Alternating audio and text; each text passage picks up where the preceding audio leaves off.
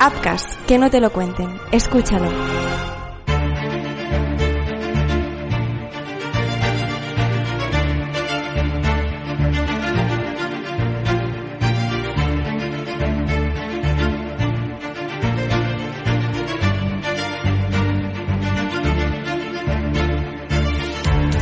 Hola, ¿qué tal? ¿Cómo estáis? Bienvenidos a un nuevo capítulo de Crímenes Ibéricos. Este análisis que hoy os proponemos del caso Casta Carrillo, el último caso que os hemos narrado, que ya podéis escuchar en, en nuestro canal. Y hoy analizamos con eh, Carmen Balfagón, decana del Colegio Profesional de la Criminología de la Comunidad de Madrid, y con Neus Máscaro, de Criminoleando. Carmen, ¿qué tal? ¿Cómo estás? Bienvenida. Pues muy bien, muchas gracias. Gracias por estar aquí una vez más.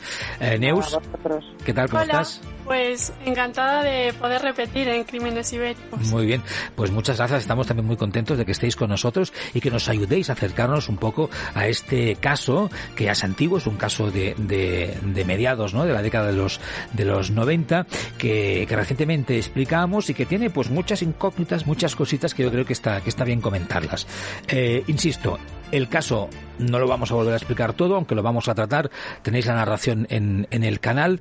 Hablamos de, de Casta Carrillo, asesinada en algún punto del tranquilo camino del canal de riegos de, del Genil Cabra, camino a Santa Illa. Iba sola ese día, en principio, a diferente del resto, del resto de días que había ido con, con otra persona eh, en bicicleta, y justo ese día, pues fue cuando la, cuando la asesinaron. Fue esas cosas que a veces pasan en la vida, ¿no?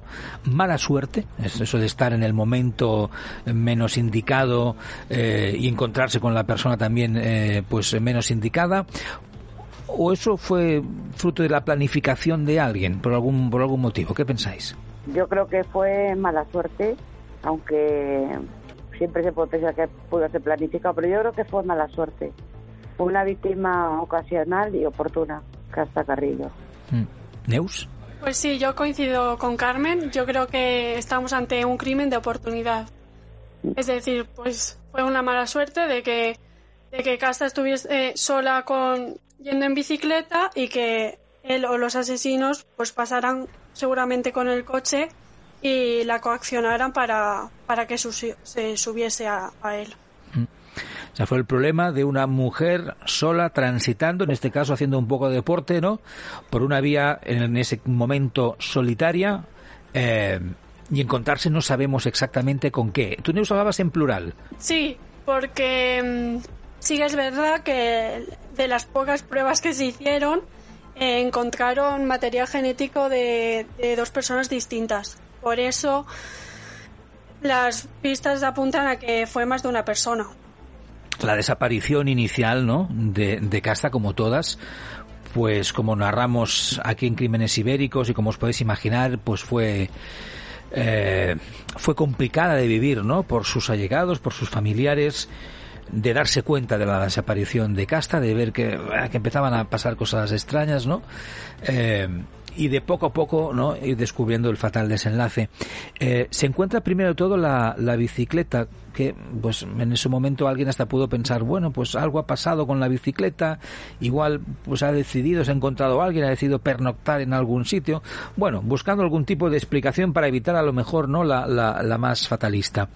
¿Por qué creéis que se dejan la bicicleta los no supuestos asesinos, eh, violadores, entendemos también, ¿no? Y asesinos eh, de casta la bicicleta en mitad del camino, ¿por qué, ¿por qué no se hace desaparecer, por ejemplo, también? Bueno, eso es una buena pregunta. Yo creo que, creo que lo has dicho muy bien, eh, acá estás, eh, tuvo una agresión sexual, os hablamos de violadores y de asesinos. Hay aquí un, un concurso de delitos, pues desgraciados para la víctima, evidentemente.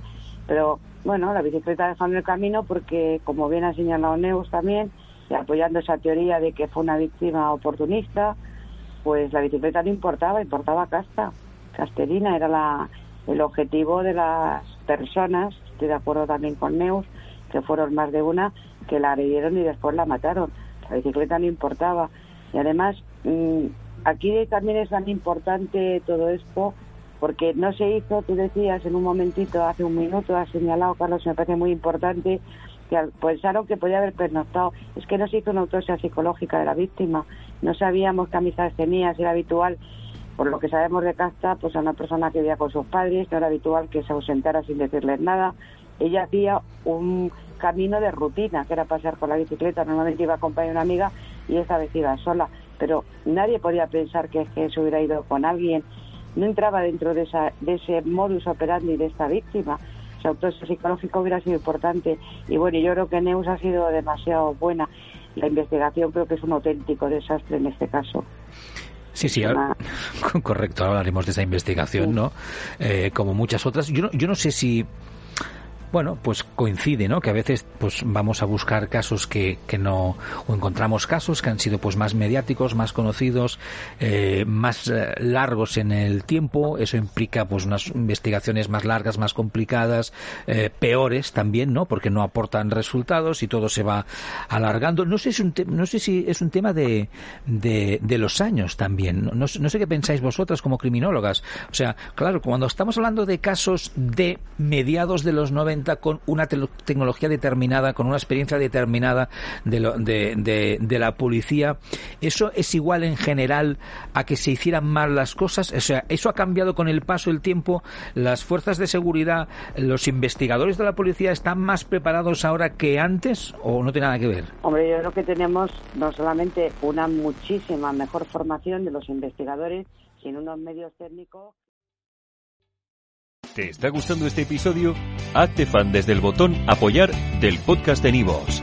Elige tu aportación y podrás escuchar este y el resto de sus episodios extra. Además, ayudarás a su productor a seguir creando contenido con la misma pasión y dedicación.